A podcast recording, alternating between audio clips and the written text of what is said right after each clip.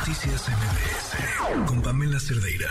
Hace unos días, eh, Adela Navarro escribió en Opinión 51 una pregunta que me parecía más que pertinente y que con todo lo que había estado pasando nadie se había hecho. ¿Dónde estaba el fiscal Hertz? Le preguntaron hoy al presidente sobre este tema. Esto respondió.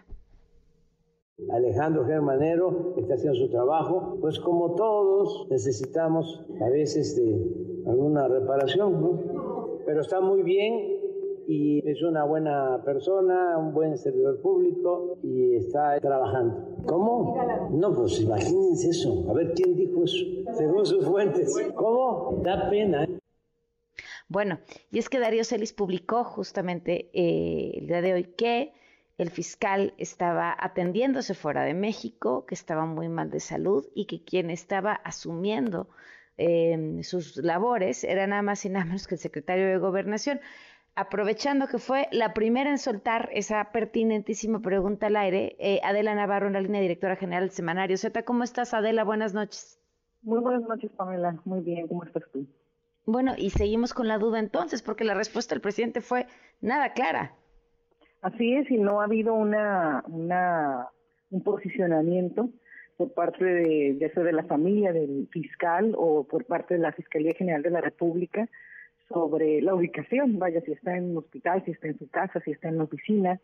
El último registro público que tienen en la página de la Fiscalía General de la República de la presencia del fiscal es de septiembre del 2022 en la conferencia de procuradores de ir adelante no hay nada y, lo que llama la atención es que en la detención de Ovidio Guzmán López, pues quien hace todo el, procedimiento para, para buscar la vinculación al proceso es precisamente la Fiscalía General de la República y no apareció en ningún momento la, la conferencia para anunciar la detención de Ovidio la dieron las autoridades de la del gobierno de la República, ¿no? Las Fuerzas eh, Armadas y la Secretaría, la Secretaria de Seguridad, eh, Rosa Isela Rodríguez.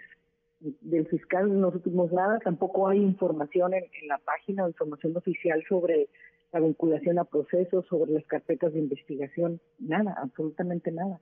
Entonces, evidentemente el trabajo lo hizo la Fiscalía, pero no sabemos hasta dónde y, y cómo, ¿no? Si hay otras carpetas de investigación en México, contra Ovidio Guzmán, o ahora que está por iniciar el juicio de Genaro García Luna en los Estados Unidos, eh, en diciembre del 2019 una, hubo una petición del gobierno de México para eh, solicitar la extradición de Genaro García Luna hacia nuestro país, lo que evidentemente nos dice que hay una carpeta de investigación, que ha sido acusado, que hay incluso una orden de aprehensión contra el secretario de Seguridad por parte de eh, este trabajo por parte de la Fiscalía General de la República, pero tampoco sabemos nada, porque no, el fiscal desapareció y también desapareció la información.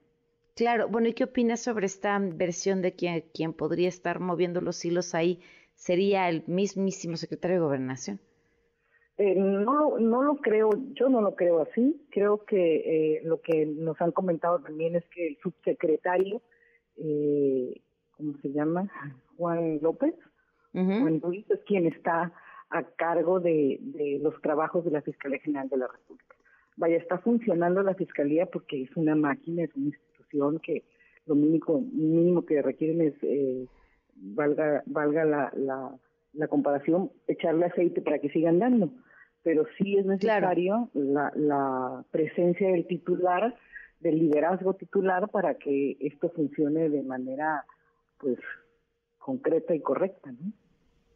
No, bueno, y a ver, este, en, en un mínimo acto de transparencia, después de tantos meses de no aparecer, en medio de cosas tan importantes y relevantes que han sucedido, este, la pregunta es válida, en dónde está el fiscal y cómo está el fiscal, más allá de la respuesta del presidente de si le parece una persona espléndida o no, si necesita reparaciones como todos o no, en dónde está y desde hace cuánto no está trabajando en la oficina.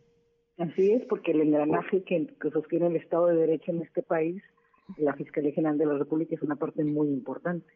Entonces, si esto no está funcionando porque el fiscal está ausente, sea por enfermedad, sea por, por edad, porque es un hombre de 83 años también, eh, pues sí, necesitaríamos los mexicanos conocer qué es lo que está sucediendo y en un momento dado, pues un nuevo fiscal.